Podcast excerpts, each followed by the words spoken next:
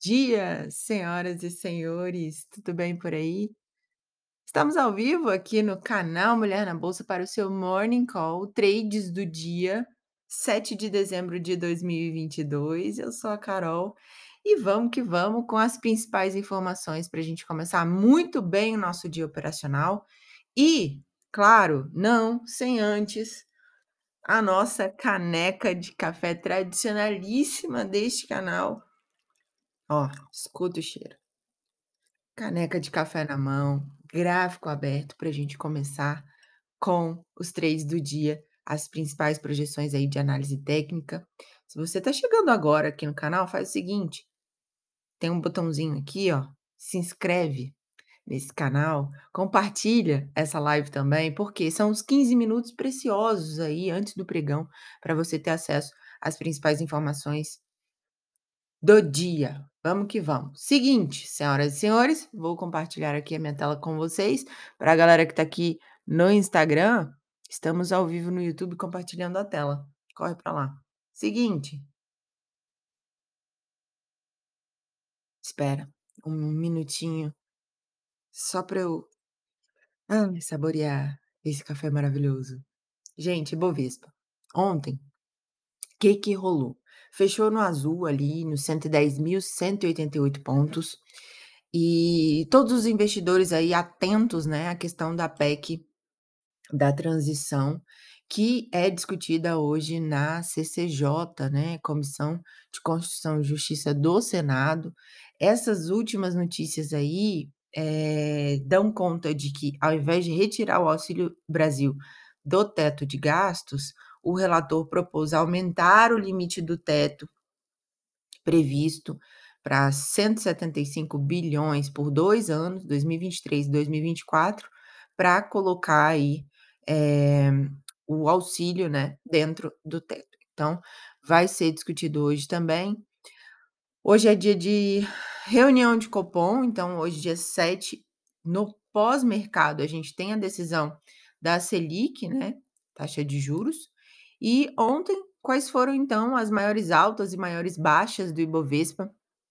Tivemos aí altas nas eco-rodovias, lojas Renner e RB Brasil. É, muita gente me pergunta né, sobre lojas Renner. Gente, é, o setor de varejo como um todo, nessa época do ano, é normal que dê uma aquecida. Por quê? Porque todo mundo sai às compras, né? Compras de Natal. Então, é, às vezes acontece isso sim, bem normal nesse setor no final de ano. E as maiores baixas ficaram por conta ali de Sabesp, PetroRio e 3R Petróleo. Mais negociadas, claro, né? Petro, Vale e Itaú no, no índice Bovespa. E alvos projetados a gente tem aí é, suporte continua ali no 108,009, como vocês estão vendo aí no meu gráfico. 105 002 e resistência 112, 517, 114, 737. O que, que acontece com o Ibovespa? Mesmo esquema. Se eu diminuo o zoom do meu gráfico, fica mais fácil para vocês entenderem isso que eu falo para vocês. Quando eu brinco aqui nesse canal, que o ativo está deitado em berço esplêndido, é isso que eu estou falando. Nesse é, curto prazo, a gente tem o que? Lateralização. Esse movimento de lateralização, ele nem rompe ali uma resistência importante e também não rompe um suporte importante. Ele fica ali sambando entre os dois, ó.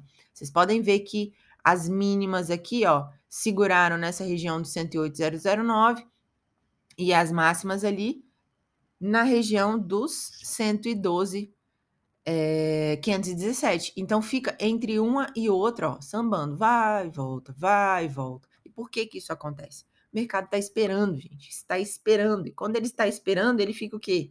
Quietinho, né? Deitadinho ali, esperando várias situações ali serem resolvidas no nosso país, tá bom?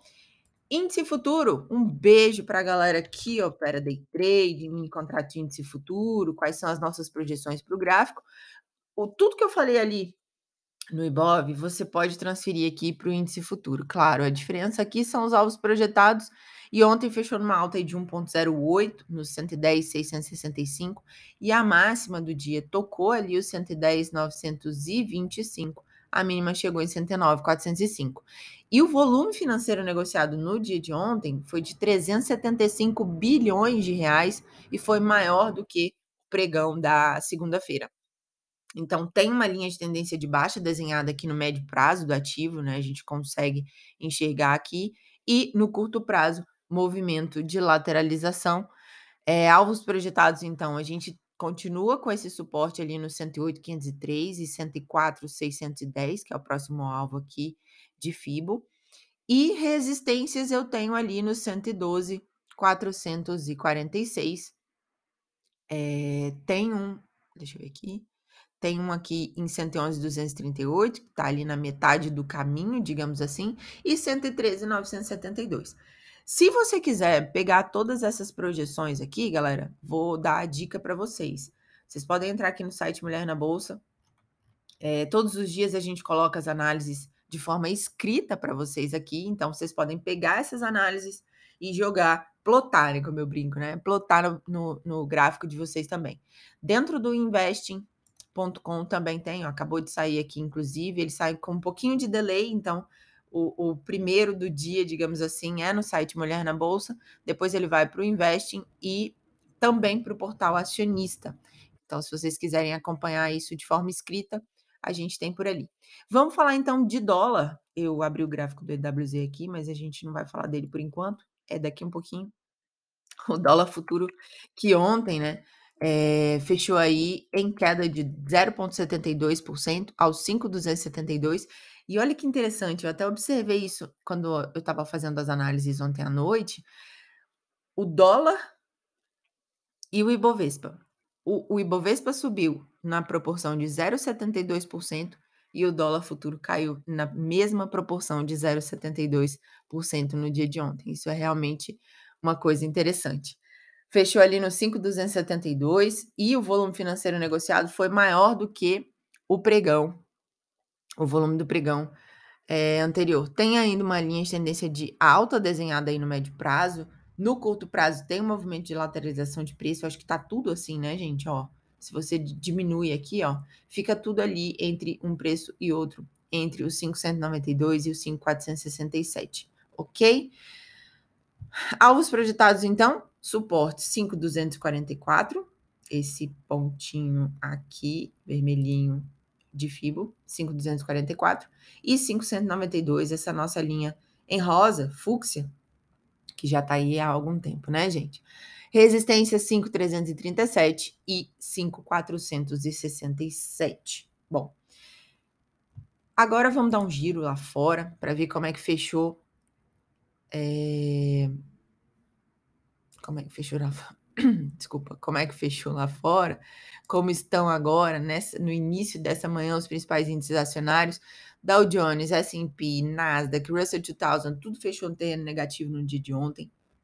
Dow Jones com 1,03 de queda, S&P com 1,44 de queda, Nasdaq com 2,2% de queda, Russell 2000, 1,50% de queda. O VIX está para cima, está com 2,21% de alta. O VIX é o índice do medo, né? O índice que mede aí a volatilidade dos, meu, dos mercados, então está prometendo aí uma vol um pouquinho mais alta no dia de hoje. Enquanto isso, a gente tem é, a Europa sangrando no início dessa manhã aqui no Brasil, né? Lá já é um pouquinho mais, mais avançado o dia. É, Índice de referência alemão, o DAX, está ali operando em queda de 0,41%. Índice francês CAC 40 em queda de 0,38%. Eurostock 50 numa queda aí de 0,44%.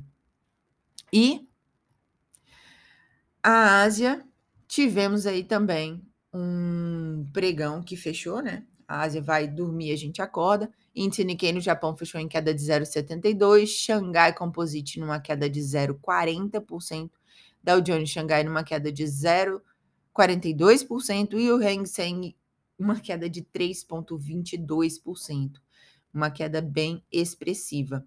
E aí, senhoras e senhores, vamos olhar as commodities. Por quê? Porque o minério de ferro fechou em queda lá em Dalian. Fechou em queda de 1,92%, cotado ali a 765 yuanes, enquanto os petróleos ali agora eles estão um pouquinho positivos. O WTI está 0,22 para cima, cotado a 74 dólares e 41 o barril, enquanto o petróleo do tipo Brent, que é referência para a Petrobras, está ali cotado a 79,48 dólares, numa alta de 0,16%. E por falar em petróleo, é, hoje tem dados saindo aí de estoques de petróleo bruto, tá?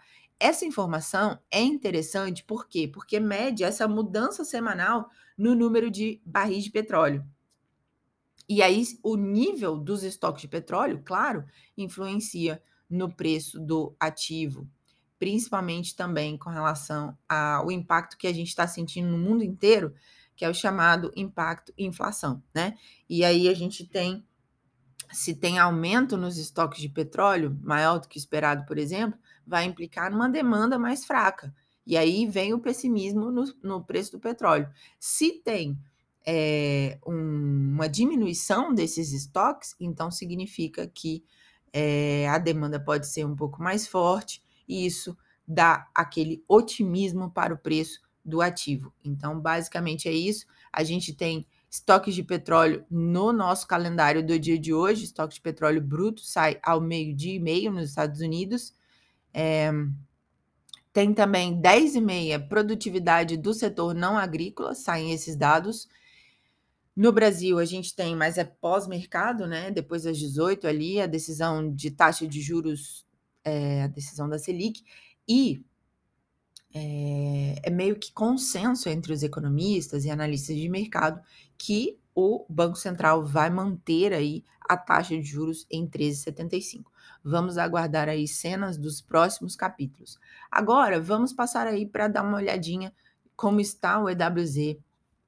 Essa pré-abertura não está me indicando que vai ser uma, né, muito positivo, por quê? Porque ela está ali nesse momento, às 8h59 da manhã aqui no Brasil, 0,75% de queda no pré-mercado EWZ, que ontem fechou é, positivo aí 1,59, 30 e 73, 30 dólares e 73, tá? Subindo ali, não vê buscar ali a próxima região de fundo, né? Como a gente é, tá marcado aqui no nosso gráfico. O EWZ, ele é o ETF que é listado na Bolsa de Nova York, que replica ali a cesta de papéis do Ibovespa, tá?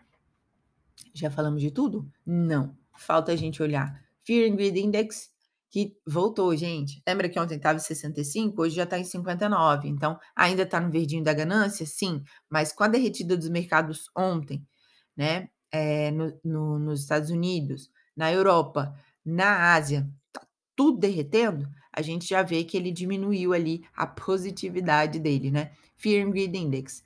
E também vamos olhar para o Vector, deixa eu abrir o Vector aqui, é, nossa moeda digital, Bitcoin, como é que tá, como é que aconteceu. Ontem fechou em alta de 0,69, ali nos 17.085 dólares, né? E tem no longo prazo ainda uma linha de tendência de baixa, muito desenhada no ativo, mas olha isso aqui, gente, no curto prazo, né? Bem lateral. Isso aqui realmente é uma lateralização. Até os candles, o corpo deles é basicamente do mesmo tamanho, né? E no início da manhã de hoje está operando ali em queda, é, cotado a 16.795 dólares. Alvos projetados para Bitcoin, suportes em 16.465, que é esse próximo alvo aqui de cor de rosa, né? Temos ali é, o próximo também 15.460, que é essa mínima aqui dos últimos dias. E resistências 17.000 429, que é esse pontinho pivô aqui, e 19, 186, um pouquinho mais acima, tá? É, ele tá aqui juntinho com a média móvel de 21 períodos, mas bem afastado das outras médias que a gente gosta de analisar, que é a de 72 e a de 200. Bom, galera, quero mandar um beijo aqui para a galera que está comigo no chat ao vivo no YouTube, Misael, Pedro Henrique, Luiz, Life Viagem. Grande beijo para vocês. E também um beijo pra você que assiste depois, porque eu sei que tem uma galera que assiste depois e nos ouve no podcast. Então, grande beijo, excelente dia pra vocês, ótimos trades por aí e bebam um cafezinho que dá aquela energizada aí no seu dia. Fui. Ah, se inscreve no canal, esquece não.